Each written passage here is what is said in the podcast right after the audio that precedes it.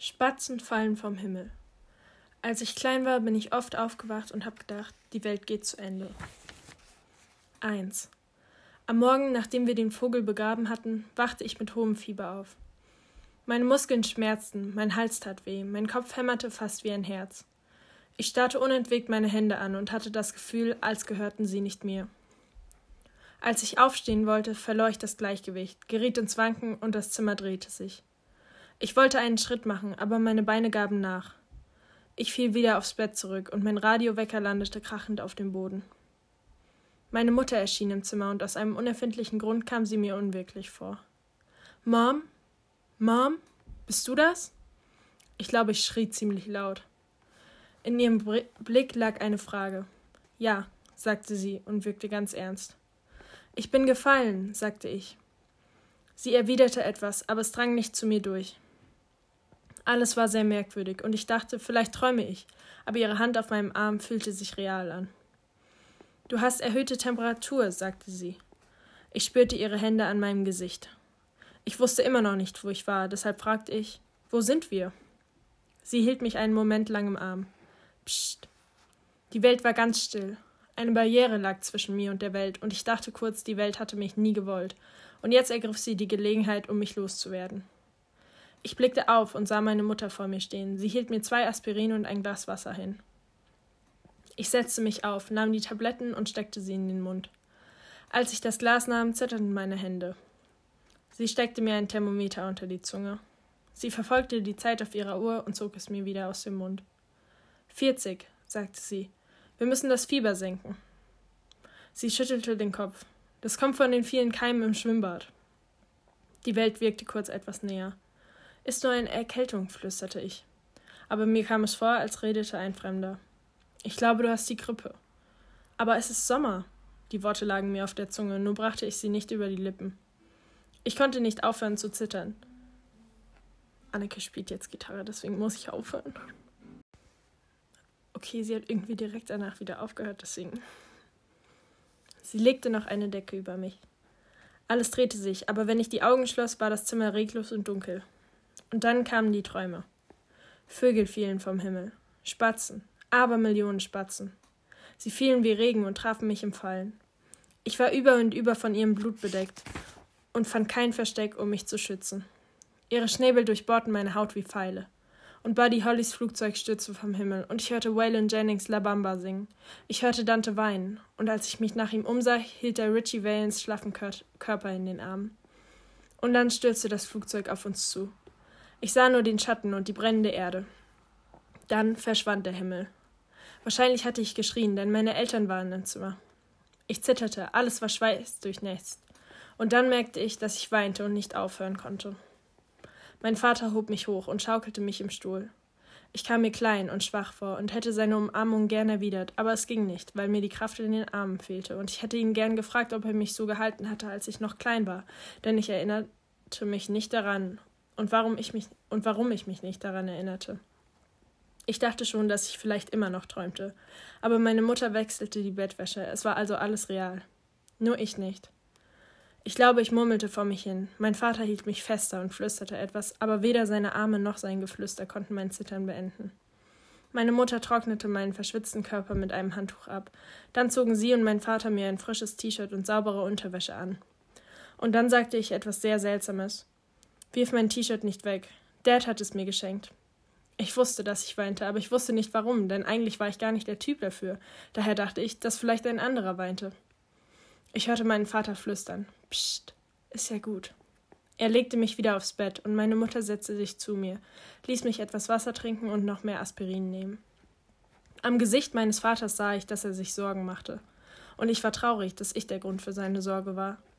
Ich überlegte, ob er mich eben wirklich im Arm gehalten hatte und, ich, und hätte ihm gern gesagt, dass ich ihn nicht hasste, ihn aber einfach nicht verstand und durchschaute, und genau das wollte ich. Ich wollte ihn verstehen. Meine Mutter sagte etwas auf Spanisch zu ihm, worauf er nickte. Ich war zu müde, um mich für Sätze in irgendeiner Sprache zu interessieren. Die Welt war so still. Ich schlief ein, und die Träume kamen wieder. Draußen regnete es, um mich herum waren Donner und Blitz. Ich sah mich im Regen rennen. Ich suchte Dante und rief ihn, weil er sich verirrt hatte. Dante, komm zurück. Komm zurück. Dann suchte ich nicht mehr Dante, sondern meinen Vater, und ich rief Dad, Dad, wo bist du? Als ich aufwachte, war ich wieder schweißdurchnässt. Mein Vater saß auf meinem Schaukelstuhl und musterte mich. Meine Mutter kam ins Zimmer. Sie sah meinen Vater an, dann mich. Ich wollte euch nicht beunruhigen. Meine Stimme war kaum mehr als ein Flüstern. Meine Mutter lächelte, und ich dachte, dass sie als junges Mädchen wahrscheinlich wirklich bildhübsch gewesen war. Sie half mir, mich aufzusetzen. Amor, du bist ganz verschwitzt. Willst du nicht kurz unter die Dusche? Ich hatte Albträume. Ich lehnte meinen Kopf an ihre Schulter und wünschte mir, wir drei wären immer so zusammen. Mein Vater half mir zur Dusche. Ich fühlte mich schwach und ausgelaugt, und als mich der warme Wasserstrahl traf, dachte ich wieder an meine Träume. Dante, mein Vater. Ich überlegte, wie mein Vater wohl ausgesehen hatte, als er in meinem Alter war. Meine Mutter hatte mir erzählt, dass er schön war. Ob er so schön war wie Dante? Warum interessierte mich das? Als ich wieder zurückkam, hatte meine Mutter abermals die Bettwäsche gewechselt. Dein Fieber ist weg, sagte sie und reichte mir wieder ein Glas Wasser. Ich wollte es nicht, trank es aber trotzdem aus. Ich hatte nicht gewusst, wie durstig ich gewesen war und bat sie um noch mehr Wasser. Mein Vater saß immer noch in meinem Schaukelstuhl. Wir musterten uns kurz, als ich im Bett lag. Du hast mich gesucht, sagte er. Ich sah ihn an. In deinem Traum, du hast mich gesucht. Ich suche dich immer, flüsterte ich. 2. Als ich am nächsten Morgen aufwachte, dachte ich, ich wäre gestorben. Ich wusste, dass es nicht so war, doch der Gedanke war da. Vielleicht starb ein Teil von einem, wenn man krank war. Keine Ahnung. Meine Mutter löste meine missliche Lage, indem sie mich literweise Wasser trinken ließ. Ein qualvolles Glas nach dem nächsten. Schließlich streikte ich und weigerte mich, noch mehr zu trinken. Meine Blase ist inzwischen ein Wasserballon, der jeden Moment platzt. Das ist gut, sagte sie, dann wirst du gut durchgespült. Ich bin fertig mit dem Durchspülen, sagte ich. Und nicht nur mit dem Wasser musste ich mich herumschlagen. Als nächstes kam ihre Hühnersuppe. Ihre Hühnersuppe wurde mein Feind. Die erste Schüssel schmeckte unglaublich. Ich war noch nie so hungrig gewesen. Noch nie. Sie gab mir fast nur Brühe. Am nächsten Tag kehrte die Suppe zum Mittagessen zurück. Auch das war okay, denn jetzt bekam ich das ganze Hühnchen und Gemüse in der Suppe mit warmen Maistortillas und der Suppe der Arroz meiner Mutter. Aber die Su Suppe kam auch in Form eines Nachmittagssnacks zurück. Und zum Abendessen. Ich hatte die Nase voll von Wasser und Hühnersuppe. Ich hatte die Nase voll vom Kranksein. Nach vier Tagen im Bett beschloss ich, dass es Zeit war, weiterzumachen. Ich verkündete meiner Mutter, ich bin gesund. Bist du nicht, sagte sie. Ich werde als Geisel gehalten. Mit dieser Bemerkung empfing ich meinen Vater, als er von der Arbeit nach Hause kam. Er grinste mich an. Mir geht es wieder gut, Dad, wirklich. Du siehst noch ein bisschen blass aus. Ich muss in die Sonne. Warte noch einen Tag, sagte er, dann kannst du in die Welt gehen und allen erdenklichen Unsinn anstellen. Okay, sagte ich, aber keine Hühnersuppe mehr. Das musst du mit deiner Mutter ausmachen. Er wandte sich zum Gehen, zögerte aber kurz. Er stand mit dem Rücken zu mir. Hattest du wieder Albträume? Ich habe ständig Albträume, sagte ich.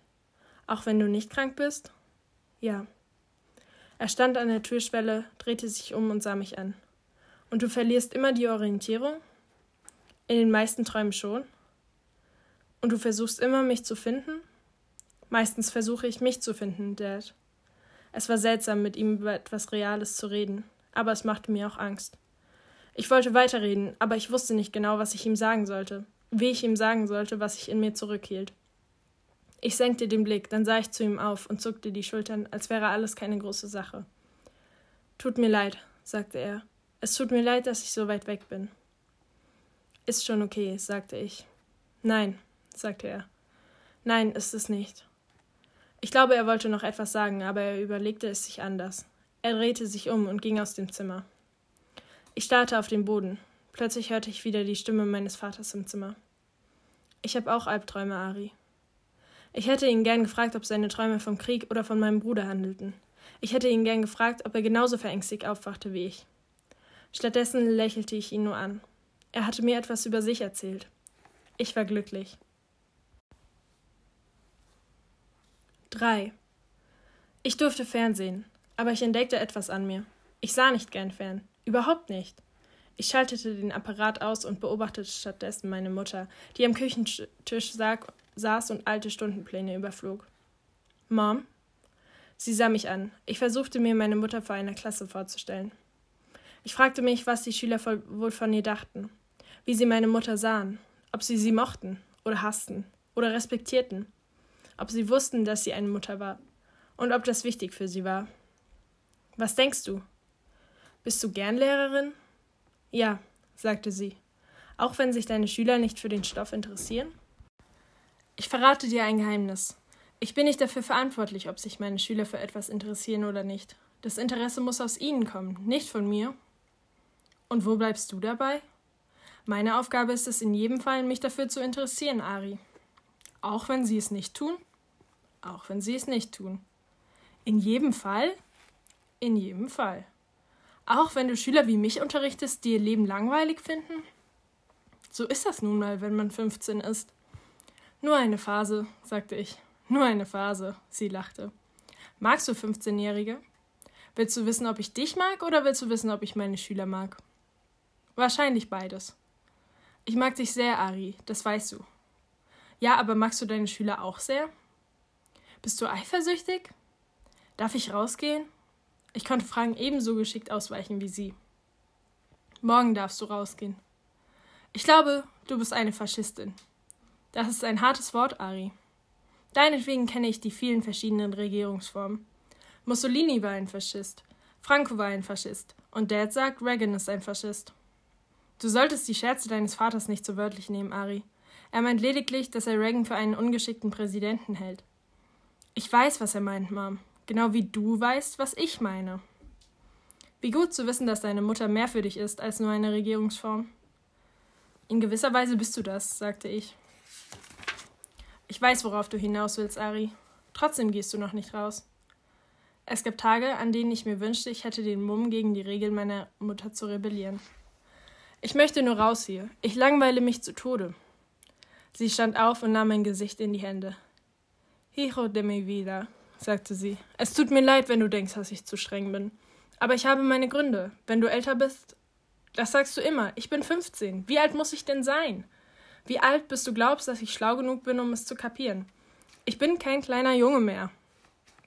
Sie nahm meine Hand und küsste sie. Für mich schon, flüsterte sie. Tränen liefen ihr über die Wangen. Irgendetwas entging mir. Erst Dante, dann ich. Und jetzt meine Mutter. Überall Tränen. Vielleicht waren Tränen etwas, das man sich einfing. Wie die Grippe. Schon gut, Mom, sagte ich und lächelte ihr zu. Wahrscheinlich hoffte ich auf eine erhellende Erklärung für ihre Tränen, aber um die zu bekommen, musste ich mich anstrengen. Alles in Ordnung mit dir? fragte ich. Ja, antwortete sie. Alles in Ordnung. Sieht aber nicht so aus. Ich bemühe mich sehr, mir keine Sorgen um dich zu machen.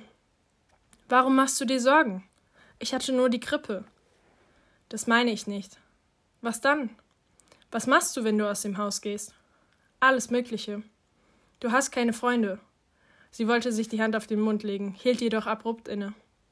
Für diese Bemerkung hätte ich sie gern gehasst. Ich will keine. Sie sah mich fast wie einen Fremden an. Wie soll ich außerdem Freunde finden, wenn du mich nicht rauslässt? Sie bedachte mich mit ihrem typischen Blick.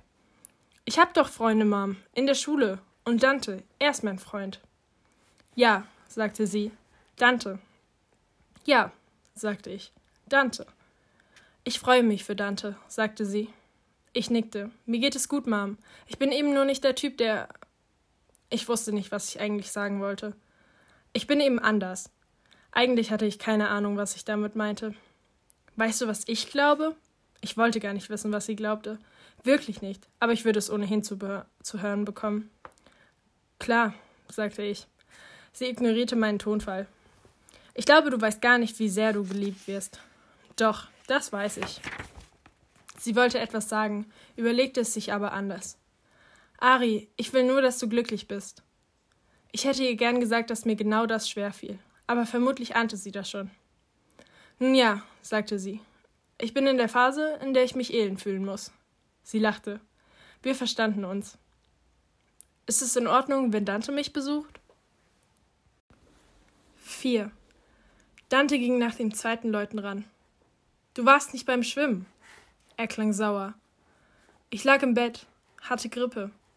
Die meiste Zeit habe ich geschlafen, richtig schlimm geträumt und Hühnersuppe gegessen. Fieber? Ja. Gelenkschmerzen? Ja. Nächtliche Schweißausbrüche? Ja. Üble Sache, sagte er. Wovon hast du geträumt? Darüber kann ich nicht reden. Für ihn war das offenbar in Ordnung. Eine Viertelstunde später stand er vor unserer Haustür. Ich hörte die Klingel. Er unterhielt sich eine Weile mit meiner Mutter. Dante konnte problemlos mit anderen ins Gespräch kommen. Wahrscheinlich erzählte er meiner Mutter seine Lebensgeschichte. Ich hörte ihn barfuß durch den Flur gehen. Und dann stand er in meiner Zimmertür, in einem T-Shirt, das so verschlissen war, dass man fast hindurchsehen konnte, und einer schäbigen, löchrigen Jeans.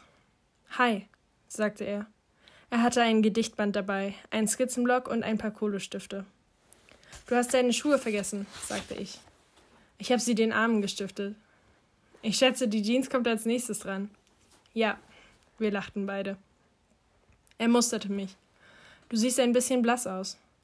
Ich sehe immer noch mexikanischer aus als du. Jeder sieht mexikanischer aus als ich. Sag das den Leuten, die mir ihre Gene vererbt haben. Irgendwas war mit seiner Stimme. Dieses Mexiko-Thema nervte ihn. Okay, okay, sagte ich. Okay, okay hieß immer, es war Zeit für ein neues Thema. Du hast also deinen Skizzenblock dabei? Ja. Willst du mir deine Zeichnungen zeigen? Nö. Ich will dich zeichnen. Und wenn ich nicht gezeichnet werden will? Wie soll ich Künstler werden, wenn ich nicht üben kann? Werden Modelle nicht immer bezahlt? Nur die Gutaussehenden. Ich sehe also nicht gut aus? Dante lächelte. Sei nicht albern. Er wirkte verlegen, aber nicht so verlegen wie ich.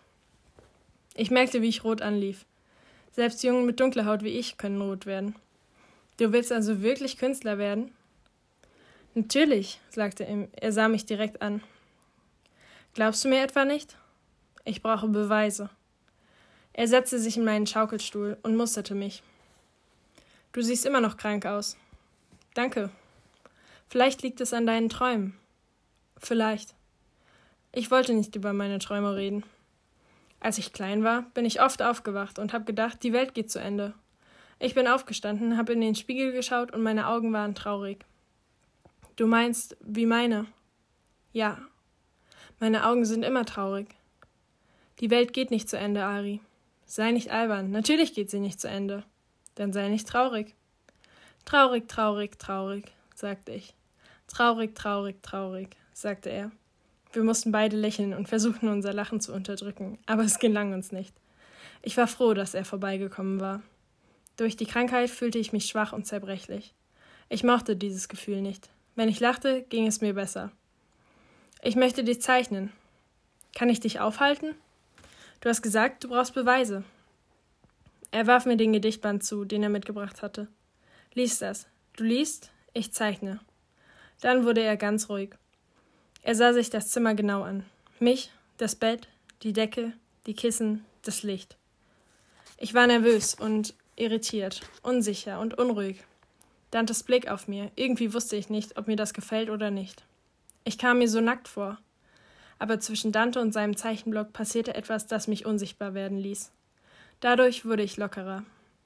Lass mich bitte gut aussehen, sagte ich. Lies, sagte er. Lies einfach. Es dauerte nicht lange, bis ich vergaß, dass Dante mich zeichnete. Ich las einfach. Ich las und las und las. Manchmal warf ich ihm einen Blick zu, aber er war in seiner Arbeit vertieft. Ich widmete mich wieder dem Gedichtband, las eine Zeile und versuchte sie zu verstehen. Die Sterne sind aus dem, was wir nicht halten können. Ein wunderschöner Satz, aber ich verstand ihn nicht so richtig. Beim Nachdenken über die Bedeutung der Zeile schlief ich ein. Als ich aufwachte, war Dante fort. Er hatte keine Zeichnung von mir zurückgelassen, aber eine Skizze von meinem Schaukelstuhl. Sie war perfekt. Ein Schaukelstuhl den, vor den leeren Wänden meines Zimmers. Er hatte das, Zimmer, das ins Zimmer strömende Nachmittagslicht eingefangen und die Schatten, die auf den Stuhl fielen und ihm Tiefe verliehen, so dass er nicht nur wie ein lebloser Gegenstand wirkte.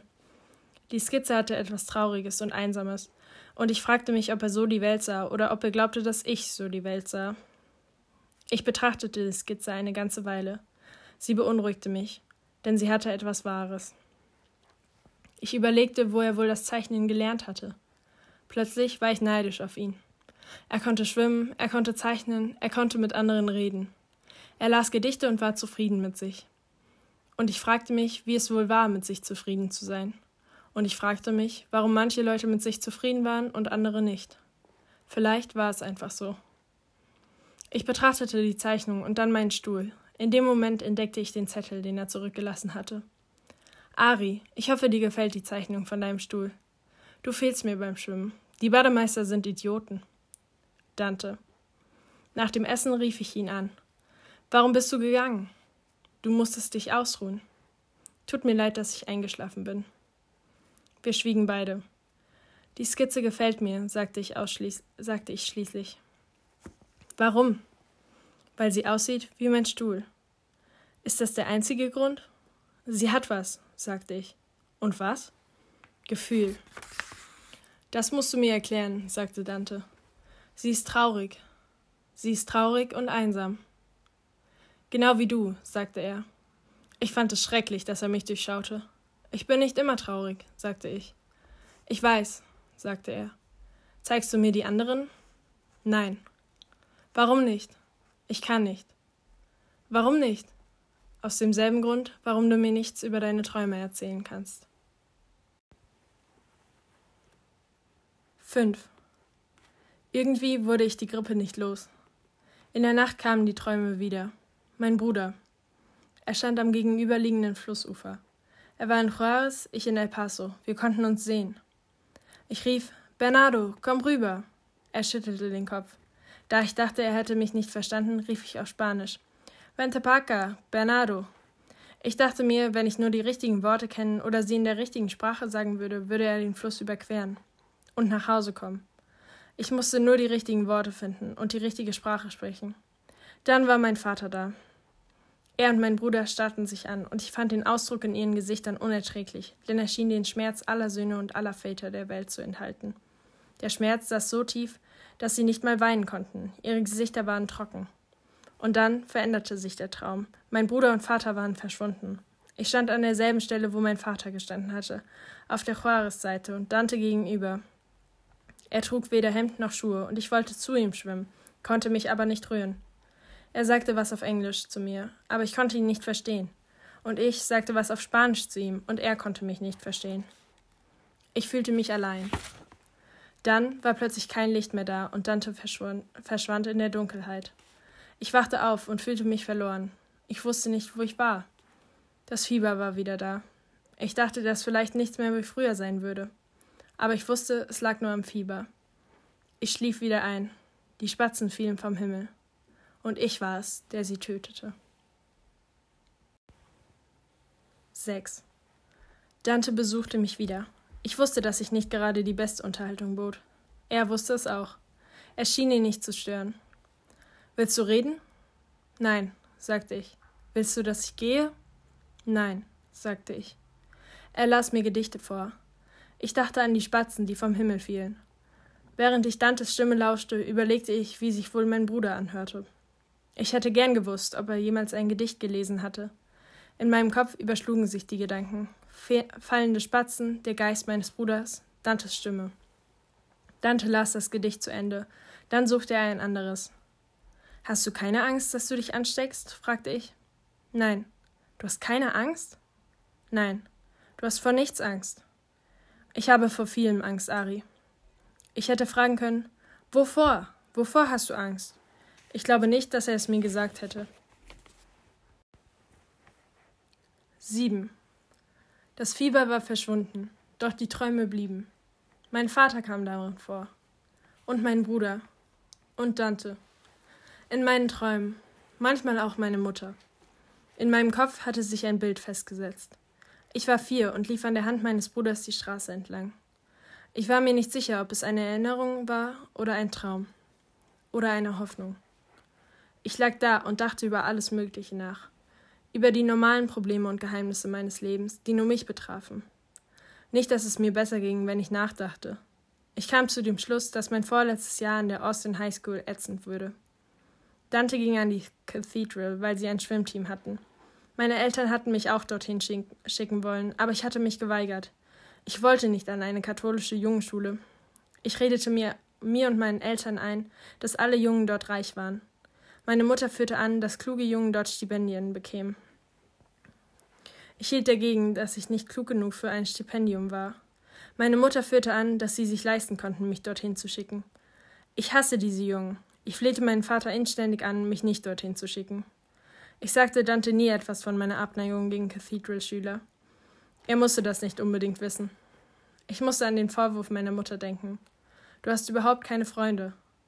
Ich musste an meinen Stuhl denken, der in Wirklichkeit ein Porträt von mir war. Ich war ein Stuhl. Der Gedanke machte mich trauriger denn je. Ich war kein Junge mehr, das war mir klar, aber ich fühlte mich noch wie ein Junge. Irgendwie. Doch ich spürte auch neue Dinge in mir, männliche Dinge, vermute ich. Die Einsamkeit eines Mannes war viel größer als die eines Jungen. Ich wollte nicht mehr wie ein Junge behandelt werden. Ich wollte nicht mehr in, die, in der Welt meiner Eltern leben, aber eine eigene hatte ich noch nicht. Auf eine seltsame Weise hatte meine Freundschaft mit Dante meine Einsamkeit noch verstärkt.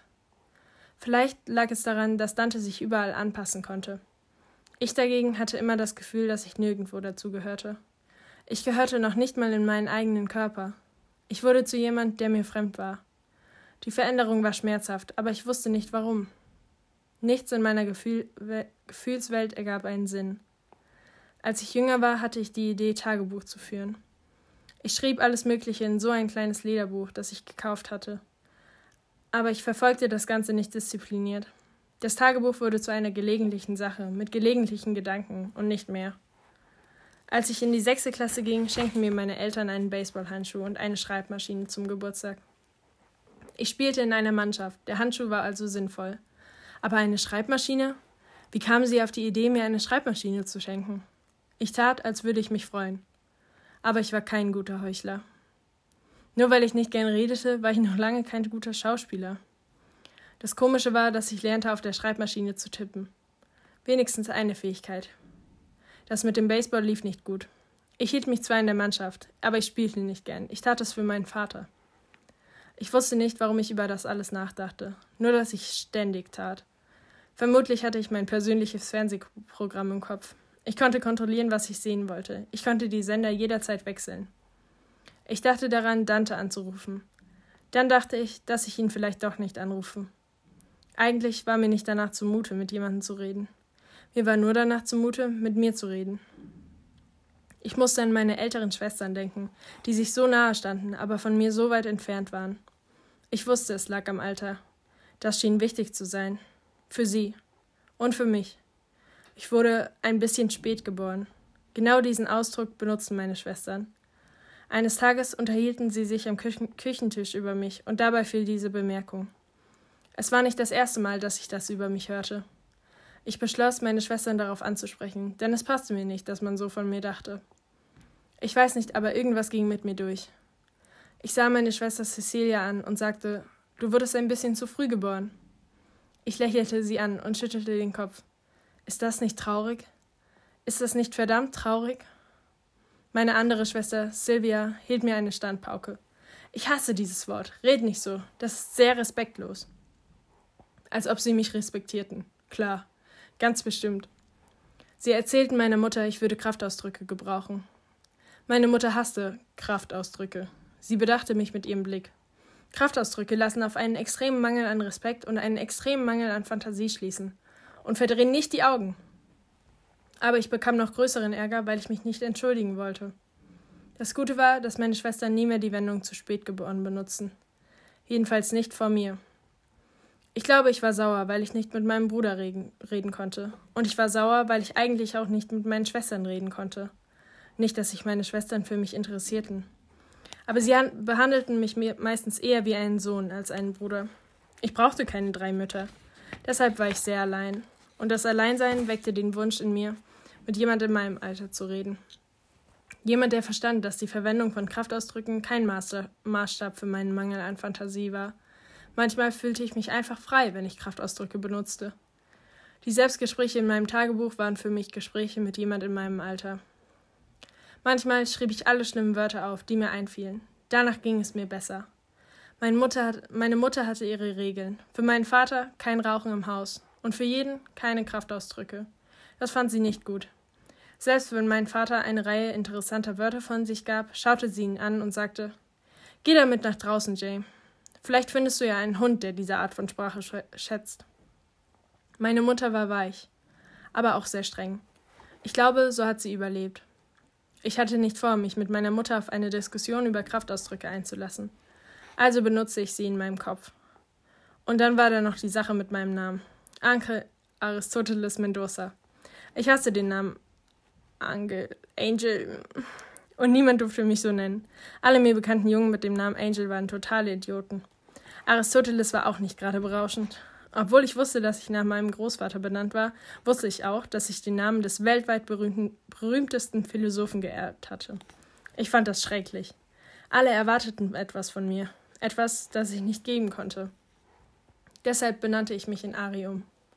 Wenn ich den letzten und den vorletzten Buchstaben vertauschte, hieß ich Air, also Luft. Ich stellte es mir großartig vor, Luft zu sein. Ich konnte etwas und nichts gleichzeitig sein. Ich konnte notwendig und auch unsichtbar sein. Alle brauchten mich, aber keiner konnte mich sehen. 8. Meine Mutter unterbrach meine Gedanken, falls es welche waren. Dante ist am Telefon. Ich ging an der Küche vorbei und sah meine Mutter Schränke ausräumen. Was immer Sommer bedeutete, für sie bedeutete er Arbeit. Ich warf mich im Wohnzimmer auf das Sofa und schnappte mir den Hörer. Hi, sagte ich. Hi, sagte er. Was machst du gerade? Nichts. Ich bin immer noch nicht ganz fit. Meine Mutter geht heute Nachmittag mit mir zum Arzt. Ich hatte gehofft, wir gehen schwimmen. Mist, sagte ich. Ich kann nicht. Ich. Du weißt schon. Klar, ich weiß. Du hängst also nur rum? Ja. Liest du irgendwas, Ari? Nein. Ich denke nach. Worüber? Alles Mögliche. Alles Mögliche? Du weißt doch, Dante, bestimmte Dinge. Wie zum Beispiel? Zum Beispiel, dass meine zwei Schwestern und mein Bruder sehr viel älter sind als ich und was das mit mir macht. Wie alt sind deine Geschwister? Meine Schwestern sind Zwillinge, keine Eineiigen, aber sie sehen sich ähnlich. Sie sind 27. Meine Mutter bekam sie mit 18. Wow, sagte Dante. 27. Ja, wow. Ich bin 15 und habe drei Nichten und vier Neffen. Das ist richtig cool, Ari. Glaub mir, Dante, das ist nicht cool. Sie sagen nicht mal Onkel Ari zu mir. Und wie alt ist dein Bruder? 25. Ich wollte immer einen Bruder. Ja, klar, ich könnte ebenso gut keinen haben. Warum? Wir reden nicht über ihn. Es ist, als ob er tot wäre. Warum? Er sitzt im Gefängnis, Dante. Ich hatte noch nie jemanden von meinem Bruder erzählt. Ich hatte noch nie ein Wort über ihn einem anderen Menschen gegenüber verloren. Ich fühlte mich mies, weil ich über ihn redete. Dante schwieg. Können wir bitte nicht über ihn reden? sagte ich. Warum? Ich komme mir so mies dabei vor. Ari, du hast nichts getan. Ich will nicht über ihn reden, okay, Dante? Okay. Aber weißt du, Ari, dein Leben ist echt interessant. Nicht wirklich, sagte ich. Doch, wirklich, sagte er. Zumindest hast du Geschwister. Ich dagegen habe nur eine Mutter und einen Vater. Und wie sieht es mit Cousins und Cousinen aus? Die mögen mich nicht. Sie halten mich für. Naja, sie halten mich für ein bisschen anders. Sie sind richtige Mexikaner, weißt du? Und ich bin gewissermaßen ein. Wie hast du mich nochmal genannt? Ein Pocho. Genau das bin ich. Mein Spanisch ist nicht besonders gut. Du kannst es lernen, sagte ich. Es in der Schule zu lernen ist anders als es zu Hause oder auf der Straße zu lernen. Außerdem ist es ziemlich schwer, weil ich fast nur Cousins und Cousinen mütterlicherseits habe. Und die sind alle arm. Meine Mutter ist die Jüngste und sie hat schwer dafür gekämpft, dass sie studieren durfte. Ihr Vater fand, Mädchen sollten nicht ans College gehen. Da sagte meine Mutter, Scheiß drauf, ich studiere trotzdem. Ich kann mir nicht vorstellen, dass seine Mutter Scheiß drauf sagt. Naja, das hat sie wahrscheinlich nicht gesagt, aber sie hat eine Möglichkeit gefunden. Sie war sehr klug, hat sich durch Col durchs College gearbeitet und anschließend ein Stipendium bekommen, um an der Berkeley einen Abschluss zu machen. Dort hat sie meinen Vater kennengelernt. Irgendwann dazwischen kam ich zur Welt. Sie hatten ihr Studium. Meine Mutter wurde Psychologin. Mein Vater Englischprofessor. Die Eltern meines Vaters wurden in Mexiko geboren. Sie leben in einem kleinen Haus in East LA, sprechen kein Englisch und haben ein kleines Restaurant. Meine Eltern haben sich eine ganz neue eigene Welt geschaffen. Ich lebe in ihrer neuen Welt, aber sie verstehen auch die alte Welt, aus der sie kamen, und ich nicht. Ich gehöre nirgendwohin. Das ist das Problem. Doch, sagte ich, Du gehörst überall dazu, wohin du gehst. So bist du eben. Du hast mich noch nie zusammen mit meinen Cousinen, Cousins gesehen. Ich komme dir, mir dann vor wie ein komischer Vogel. Ich kannte dieses Gefühl. Ich weiß, sagte ich. Mir geht es oft genauso. Aber wenigstens bist du ein echter Mexikaner. Was weißt du über Mexiko, Dante? Die Stille am Telefon war merkwürdig. Meinst du, es wird immer so sein? Was? Im Ernst, wann haben wir wohl das Gefühl, dass die Welt uns gehört? Ich hätte ihm gern gesagt, dass uns die Welt nie gehören wird. Ich weiß nicht, sagte ich. Morgen. 9. Ich ging in die Küche und sah meiner Mutter beim Putzen der Küchenschränke zu. Worüber hast du mit Dante geredet? Alles Mögliche. Ich wollte sie nach meinem Bruder fragen, aber ich wusste, ich würde es nicht tun. Er hat mir von seinen Eltern erzählt und wie sie sich in Berkeley kennengelernt haben, dass er dort zur Welt kam. Er sagt, er erinnert sich daran, dass seine Eltern ständig Bücher gelesen und gelernt haben. Meine Mutter lächelte. Genau wie ich und du, sagte sie. Ich erinnere mich nicht daran. Ich habe meinen Bachelor gemacht, als dein Vater im Krieg war. Das hat mich abgelenkt. Ich habe mir ständig Sorgen gemacht. Meine Mutter und meine Tanten haben sich um deine Schwestern und deinen Bruder gekümmert, während ich an der Uni war. Und als dein Vater zurückkam, bekamen wir dich. Sie lächelte und kämmte mir mit den Fingern die Haare. Dein Vater hat bei der Post weitergemacht und ich in der Schule. Ich hatte dich und die Schule. Und deinem Vater ging es gut. War es hart? Ich war glücklich. Und du warst so ein liebes Baby. Es war wie im Paradies. Wir haben dieses Haus gekauft. Ich musste dafür arbeiten, aber es gehörte uns. Außerdem konnte ich das machen, was, was ich immer wollte. Du wolltest immer Lehrerin werden? Immer. Als ich aufwuchs, hatten wir nichts, aber meine Mutter spürte, wie viel mir die Schule bedeutet hat. Als ich ihr sagte, dass ich deinen Vater heirate, hat sie geweint. Hat sie ihn nicht gemocht? Nein, das war nicht der Grund. Sie wollte einfach, dass ich weiter studiere. Ich habe es ihr versprochen. Es hat eine Weile gedauert, aber ich habe mein Versprechen gehalten. Es war das erste Mal, dass ich meine Mutter wirklich als eigenständigen Menschen sah. Ein Menschen, der viel mehr war als nur meine Mutter. Es war seltsam, sie so zu sehen. Am liebsten hätte ich sie nach meinem Vater gefragt, aber ich wusste nicht wie. War er anders, als er aus dem Krieg zurückkam? Ja. Wie anders? Irgendwo in ihm ist eine Wunde, Ari.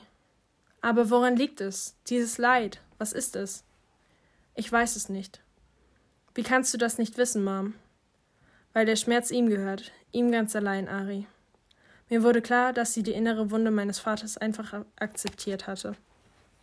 Wird sie jemals heilen? Ich glaube nicht. Mom, darf ich dich was fragen? Du darfst mich alles fragen. Ist es schwer, ihn zu lieben? Nein. Sie zögerte keine Sekunde. Verstehst du ihn? Nicht immer. Aber Ari, ich muss die, die Menschen, die ich liebe, nicht immer verstehen. Aber vielleicht ich. Dir fällt es schwer, nicht wahr? Ich kenne ihn nicht, Mom. Wahrscheinlich wirst du sauer, wenn ich das sage, aber ich, Ari, aber ich sag's trotzdem. Ich glaube, irgendwann wirst du ihn verstehen. Klar, sagte ich. Irgendwann. Irgendwann würde ich meinen Vater verstehen. Irgendwann. Ich hasste dieses Wort. 10. Ich fand es gut, wenn meine Mutter mir zu bestimmten Dingen ihre Meinung sagte. Irgendwie konnte sie das. Nicht, dass wir viel redeten, aber manchmal eben doch. Und das war gut und gab mir das Gefühl, sie zu kennen. Das konnte ich nicht von vielen behaupten. Wenn wir uns unterhielten, war sie anders, als wenn sie meine Mutter war. Wenn sie meine Mutter war, hatte sie jede Menge Vorstellungen, wie ich sein sollte. Und das konnte ich nicht leiden. Ich ging dagegen an, lehnte ihren Eifer ab. Ich fand nicht, dass ich akzeptieren musste, was andere von mir hielten oder von mir erwarteten. Wenn du vielleicht nicht so still wärst, Ari. Wenn du vielleicht etwas disziplinierter sein könntest. Klar, alle hatten Vorschläge, was mit mir nicht stimmen und wie ich das ändern könnte. Besonders meine älteren Schwestern. Weil ich der Jüngste war, weil ich die Überraschung war, weil ich zu spät geboren war weil mein älterer Bruder im Gefängnis saß und meine Eltern sich des deswegen vielleicht Vorwürfe machten. Wenn sie doch nur etwas gesagt oder getan hätten. Sie hatten nicht vor, diesen Fehler nochmal zu machen. Ich hatte also die Schuldgefühle meiner Familie am Hals, Schuldgefühle, über die nicht mal meine Mutter reden wollte. Manchmal erwähnte sie meinen Bruder beiläufig, aber sie sprach nie seinen Namen aus. Ich war jetzt also der einzige Sohn, und ich spürte, welches Gewicht auf einem Sohn in einer mexikanischen Familie lastete auch wenn ich es nicht wollte. Aber so war es nun mal. Es machte mich wütend, dass ich das Gefühl hatte, ich hätte meine Familie verraten, weil ich meinen Bruder Dante gegenüber weil ich meinem Bruder Dante gegenüber erwähnt hatte. Das war nicht gut. Es gab so viele Geister in unserem Haus. Den Geist meines Bruders, die Kriegsgeister, die meinen Vater verfolgten, die Stimmen meiner Schwestern, die mich verfolgten. Und vielleicht schlummerten auch in mir Geister, die mir noch nicht begegnet waren. Sie waren da, lagen auf der Lauer. Ich nahm mein altes Tagebuch und blätterte es durch. Ich fand einen Eintrag, geschrieben eine Woche nach meinem 15. Geburtstag. Ich bin nicht gern 15, ich war nicht gern 14, ich war nicht gern 13, ich war nicht gern 12, ich war nicht gern 11. 10 war gut. Ich war gerne 10. Ich weiß nicht warum, aber in der fünften Klasse hatte ich ein sehr schönes Jahr. Die fünfte Klasse war sehr schön. Mrs. Pedagron war eine tolle Lehrerin und aus einem unerfindlichen Grund mochten mich alle. Ein schönes Jahr. Ein großartiges Jahr. Fünfte Klasse. Aber jetzt, mit 15, ist alles irgendwie ein bisschen unangenehm. Meine Stimme macht komische Sachen und ich renne dauernd in irgendwelche Gegenstände. Meine Mutter sagt, meine Reflexe versuchen mit meinem schnellen Wachstum mitzuhalten. Das mit dem Wachstum gefällt mir nicht besonders. Mein Körper tut Dinge, die ich nicht kontrollieren kann. Das gefällt mir überhaupt nicht. Überall wachsen mir plötzlich Haare. Haare unter den Armen, Haare an den Beinen und um meinen. Hm, Haare zwischen meinen Beinen. Okay, das gefällt mir nicht. Sogar auf meinen Zehen. Was soll das denn? Außerdem werden meine Füße immer größer. Was ist plötzlich mit den Füßen los? Als ich zehn war, war ich irgendwie klein und machte mir keine Gedanken über Haare. Das Einzige, was mich beschäftigte, war mein Wunsch, perfekt Englisch zu sprechen. In dem Jahr, als ich zehn wurde, nahm ich mir vor, dass ich nicht wie ein Mexikaner klingen würde. Ich wollte Amerikaner sein. Und wenn ich redete, wollte ich auch wie einer klingen. Aber was ist, wenn ich gar nicht wie ein Amerikaner aussehe? Wie sieht ein Amerikaner eigentlich aus? Haben Amerikaner große Hände und große Füße und Haare um ihren Haare zwischen den Beinen? Ich schämte mich in Grund und Boden, als ich das las. Ich meine, was für ein was für ein Pendejo. Idiot. Wahrscheinlich war ich der größte Loser der Welt, weil ich über Haare und Veränderungen an meinem Körper schrieb. Kein Wunder, dass ich mit dem Tagebuchschreiben aufgehört hatte. Es war, als führte ich Buch über meine eigene Dummheit. Warum sollte ich das tun wollen? Warum sollte ich mich daran erinnern wollen, was für ein Idiot ich war? Ich weiß nicht, warum ich das Tagebuch nicht durchs Zimmer warf. Ich blätterte wahllos weiter. Dann fand ich einen Eintrag über meinen Bruder. In unserem Haus gibt es keine Bilder von meinem Bruder. Es gibt Bilder von meinen beiden älteren Schwestern bei ihrer Hochzeit.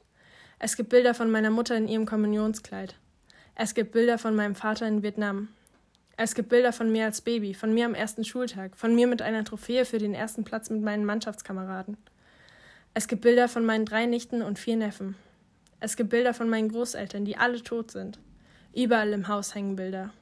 Aber keines von meinem Bruder, weil er im Gefängnis ist.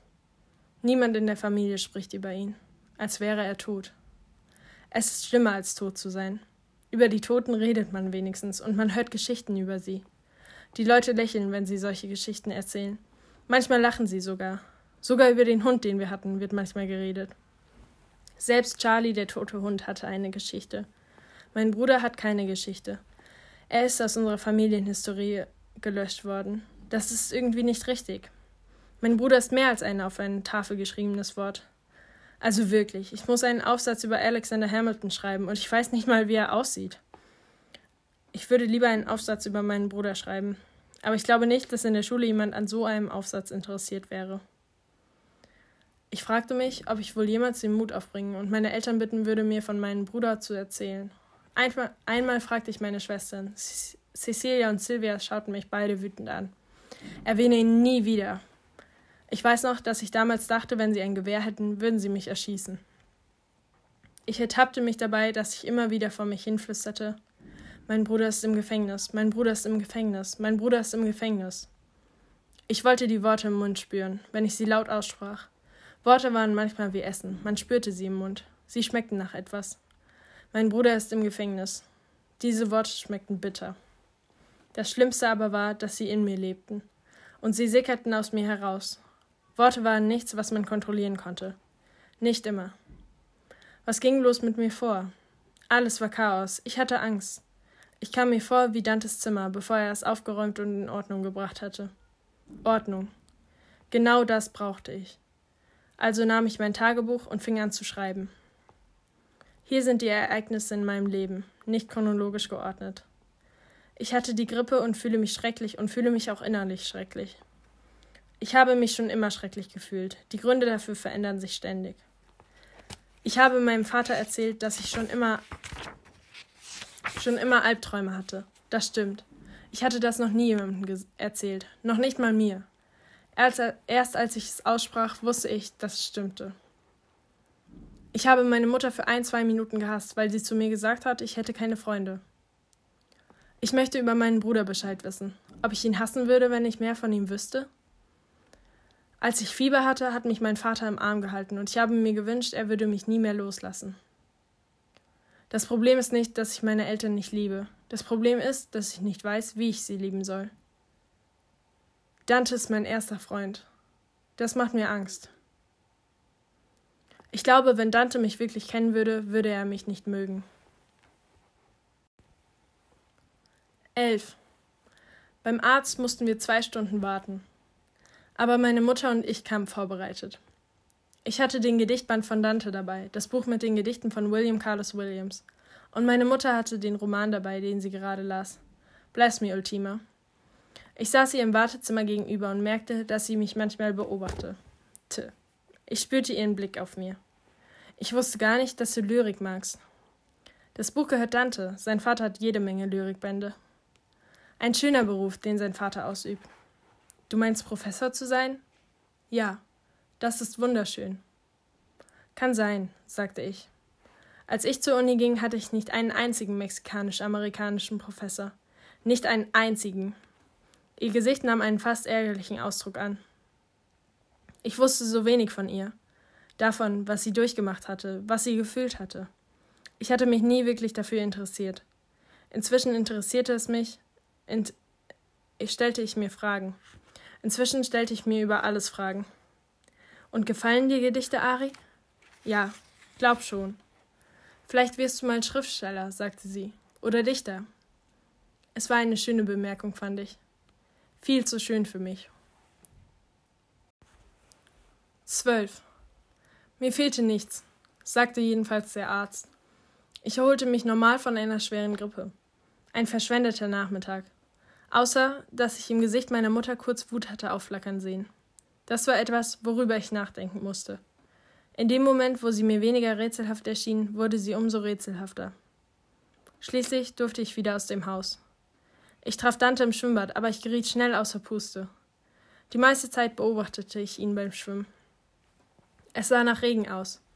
Um diese Jahreszeit setzten die meisten Regenfälle ein. In der Ferne hörte ich Donner. Als wir zu Dante gingen, fing es an zu regnen. Und dann schüttete es. Ich sah Dante an. Wenn du nicht rennst, renne ich auch nicht. Ich renne nicht. Also liefen wir im Regen. Ich wollte schneller gehen, wurde stattdessen aber langsamer. Ich sah Dante an. Hältst du's aus? Er lächelte. Langsam liefen wir zu ihm nach Hause. Im Regen. Klatschnass. Als wir bei ihm waren, ließ uns sein Vater trockene Sachen anziehen und hielt uns eine Strafpredigt. Ich weiß ja, dass Dante keinen Funken gesunden Menschenverstand hat. Aber dich hätte ich für etwas vernünftiger gehalten, Ari. Dante musste sich natürlich einmischen. Da liegst du aber falsch, Dad. Er hat gerade eine Grippe hinter sich, Dante. Ich bin wieder gesund, sagte ich. Ich mag Regen. Ich hielt den Blick gesenkt. Es tut mir leid. Er legte mir die Hand unters Kinn, hob es hoch und sah mich an. Jungen und Sommer, sagte er. Ich mochte es, wie er mich ansah. Ich hielt ihn für den freundlichsten Mann der Welt. Vielleicht waren alle freundlich. Vielleicht war sogar mein Vater freundlich. Aber Mr. Quintana war mutig. Ihn interessierte es nicht, ob die ganze Welt wusste, dass er nett war. Dante war genau wie er. Ich fragte Dante, ob sein Vater jemals sauer wurde. Nicht sehr oft. So gut wie nie. Aber wenn er sauer wird, gehe ich ihm lieber aus dem Weg. Worüber wird er denn sauer? Einmal habe ich seine ganzen Papiere rausgeworfen. Du hast was? Er hat mich nicht beachtet. Wie alt warst du? Zwölf. Du hast ihn also absichtlich wütend gemacht. Könnte man so sagen. Plötzlich fing ich an zu husten. Wir sahen uns erschrocken an. Heißer Tee, sagte Dante. Ich nickte. Gute Idee. Wir saßen da, tranken unseren Tee und beobachteten, wie der Regen auf die Veranda fiel. Der Himmel war fast schwarz, und dann fing es an zu hageln. Es war so schön und beängstigend, dass ich über die Natur von Gewittern nachdachte. Manchmal sah es so aus, als wollte ein Gewitter die Welt zerreißen, aber die Welt setzte sich dem standhaft entgegen. Ich starrte gerade auf die Hagelkörner, als Dante mir auf die Schulter tippte. Wir müssen uns unterhalten. Unterhalten? Reden. Wir reden jeden Tag. Ja, schon, aber ich meine richtig reden. Und über was? Über, du weißt schon, wie wir sind, unsere Eltern, solche Sachen. Hat dir schon mal jemand gesagt, dass du nicht normal bist? Ist das was, das ich anstreben sollte? Bist du nämlich nicht. Du bist nicht normal. Ich schüttelte den Kopf. Woher bist du gekommen? Meine Eltern hatten eines Nachts Sex miteinander. Ich konnte mir fast vorstellen, wie seine Eltern Sex hatten, was ein bisschen seltsam war. Woher weißt du, dass es Nacht war? Gute Frage. Wir mussten beide lachen. Okay, sagte er. Das ist ernst. Ist das sowas wie ein Spiel? Ja. Ich bin dabei. Was ist deine Lieblingsfarbe? Blau. Rot. Lieblingsauto? Ich mag keine Autos. Ich auch nicht. Lieblingssong? Habe ich nicht. Und du? The Long and Winding Road. The Long and Winding Road? Die Beatles, Ari. Kenne ich nicht. Tolles Stück, Ari. Langweiliges Spiel, Dante. Ist das ein Bewerbungsgespräch? Sowas in der Art. Um welche Stelle bewerbe ich mich? Bester Freund. Ich dachte, den Job hätte ich schon. Sei dir nicht so sicher, du arroganter Misskerl. Er boxte mich. Nicht fest, aber auch nicht sanft. Ich lachte. Hübscher Mund. Hast du nicht auch manchmal Lust, aufzustehen und sämtliche Schimpfwörter rauszubrüllen, die du kennst? Jeden Tag. Jeden Tag? Du bist ja schlimmer als ich. Er betrachtete den Hagel. Sieht aus wie wütender Schnee, sagte er. Ich musste wieder lachen. Dante schüttelte den Kopf. Wir sind so nett, weißt du das? Wie meinst du das? Unsere Eltern haben uns zu netten Jungs erzogen. Ich hasse das. Ich glaube nicht, dass ich sehr nett bin. Bist du in einer Gang? Nein. Nimmst du Drogen? Nein. Trinkst du Alkohol? Würde ich gern. Ich auch, aber das war nicht die Frage. Nein, ich trinke ich nicht. Hast du Sex? Sex? Sex, Ari? Nein, nie Sex gehabt, Dante. Aber ich hatte gern. Ich auch. Verstehst du, was ich meine? Wir sind nett. Nett, sagte ich. Verdammt. Verdammt, sagte er, und dann pusteten wir lauthals los. Den ganzen Nachmittag bombardierte Dante mich mit Fragen. Ich beantwortete sie. Als es nicht mehr hagelte und regnete, war der heiße Tag plötzlich kühl geworden. Die ganze Welt wirkte leise und ruhig, und ich wäre gern die Welt gewesen, um mich auch so zu fühlen. Dante stand von der Verandatreppe auf und stellte sich auf den Gehweg. Er breitete die Arme gen Himmel aus. Alles ist so verdammt schön, sagte er. Dann drehte er sich um. Lass uns spazieren gehen. Unsere Turnschuhe, sagte ich. Dad hat sie in den Trockner gesteckt. Na und? Ja, na und? Ich war schon öfter barfuß auf einem nassen Bürgersteig gelaufen und hatte den leichten Wind im Gesicht gespürt. Aber jetzt war es anders, irgendwie neu. Ich hatte das Gefühl, als erlebte ich es zum ersten Mal. Dante sagte etwas, aber ich hörte nicht richtig zu. Ich betrachtete den Himmel, die dunklen Wolken und lauschte dem fernen Donner. Ich sah Dante an, der Wind spielte in seinen langen dunklen Haaren. Wir gehen für ein Jahr weg, sagte er. Mit einem Mal war ich traurig. Nein, nicht unbedingt traurig. Ich hatte das Gefühl, als hätte mir jemand einen Hieb versetzt. Ihr geht weg? Ja. Warum? Ich meine, wann? Mein Dad hat für ein Jahr eine Gastprofessur an der University of Chicago. Ich glaube, Sie sind daran interessiert, ihn fest einzustellen. Das ist toll, sagte ich. Ja, sagte er. Ich war glücklich gewesen und dann war ich plötzlich traurig, einfach so. Ich fand es schrecklich, so traurig zu sein. Ich sah ihn nicht an, schaute nur in den Himmel. Das ist wirklich toll. Und wann geht ihr weg? Ende August. Sechs Wochen. Ich lächelte. Das ist toll. Du sagst ständig, das ist toll. Naja, ist es doch. Ja, ist es. Bist du nicht traurig, dass ich weggehe? Warum soll ich traurig sein? Er lächelte und dann, ich weiß nicht, hatte er diesen Ausdruck im Gesicht und es war schwer zu sagen, was er dachte oder fühlte, was seltsam war, denn normalerweise war Dantes Gesicht wie ein Buch, das jeder lesen konnte. Sieh mal, sagte er und zeigte auf einen Vogel mitten auf der Straße, der zu fliegen versuchte. Er hatte einen gebrochenen Flügel. Er wird sterben, flüsterte ich. Wir können ihn retten. Dante lief auf die Straße zu dem Vogel. Ich sah, wie er das verängstigte Tier aufhob. Das ist das Letzte, woran ich mich erinnerte, bevor das Auto um die De Ecke bog. Dante! Dante! Die Schrei Schreie drangen aus meinem Inneren. Dante! Ich weiß noch, dass ich alles für einen Traum hielt. Alles. Es war nur ein weiterer Albtraum. Ich dachte ständig, jetzt geht die Welt zu Ende. Ich dachte an die Spatzen, die vom Himmel fallen. Dante!